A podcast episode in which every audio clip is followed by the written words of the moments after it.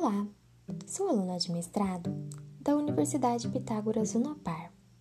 Hoje vim falar sobre os tipos de leite. Você sabe qual a diferença entre o leite pasteurizado, leite UHT e leite esterilizado? Quando o leite é produzido nas fazendas e ainda não foi industrializado, ele é chamado de leite cru. O leite cru ainda não está pronto para o consumo humano. Isso porque ele pode conter microorganismos que causam doenças graves, como a brucelose e a tuberculose. Sendo assim, é importante que sejam consumidos apenas os leites que passaram pelos processos térmicos, que são os leites pasteurizados, o HT ou esterilizado.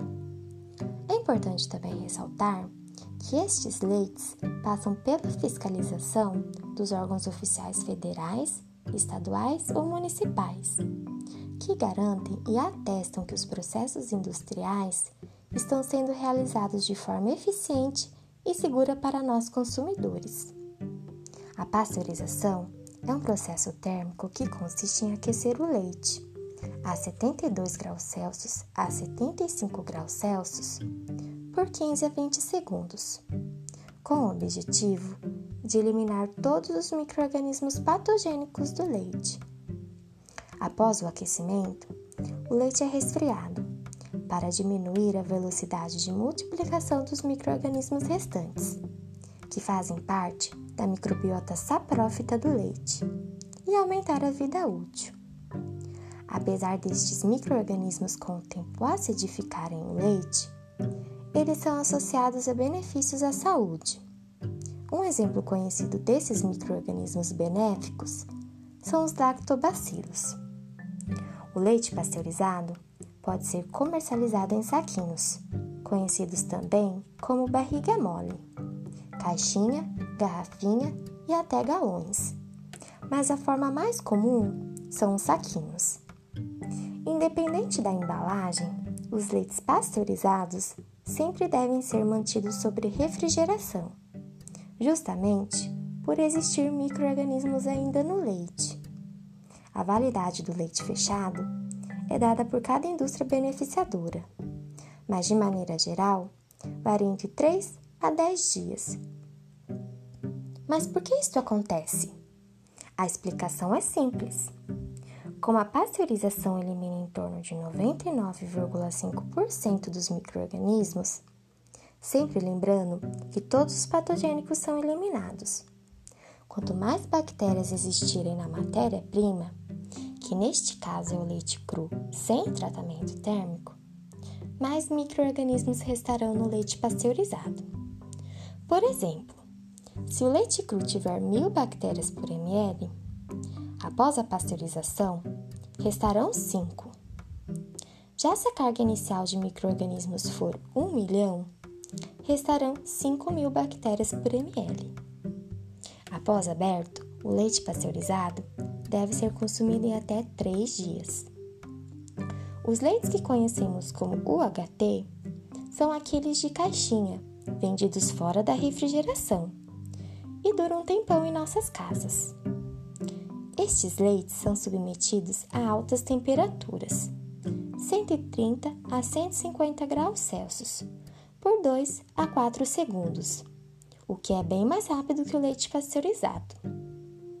Este tratamento chama-se UHT ou UAT em português, que quer dizer ultra alta temperatura.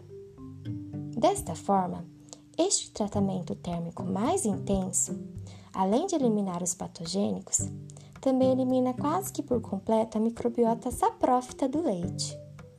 Para você ter uma ideia, o tratamento UHT tem eficiência de 99,99%. ,99%. Além do tratamento térmico, os leites UHT são envasados em máquinas de maneira asséptica e embalados em caixas com camadas que impedem a entrada de luz e ar. Assim, a união desses processos mais o tipo de embalagem faz com que o leite de caixinha tenha um prazo de validade estendido, que é em torno de 4 meses. Lembrando que após aberto, deve ser conservado na geladeira, e consumido em até 3 dias. Então agora você pode esquecer aquela história que você já deve ter escutado várias vezes, que o leite de caixinha tem conservante. Já os leites esterilizados passam por um tratamento chamado de esterilização in container ou apertização, um processo antigo desenvolvido pelo francês Nicolas Appert no começo do século XIX. Esse tratamento também elimina microrganismos patogênicos e deteriorantes. A diferença é que na esterilização em container, o leite é primeiro embalado e depois colocado nas apertizadoras, um equipamento semelhante à panela de pressão, que aquece o leite a 120 graus Celsius por 20 minutos. Espero que esse podcast tenha ajudado a sanar suas dúvidas. Espere que em breve voltaremos com novidades. Obrigada pela atenção nesses minutos. Este podcast foi elaborado em parceria com o mestrado em Saúde e Produção Animal e mestrado em Ciência e Tecnologia de Leite e Derivados, da Universidade Pitágoras Unopar.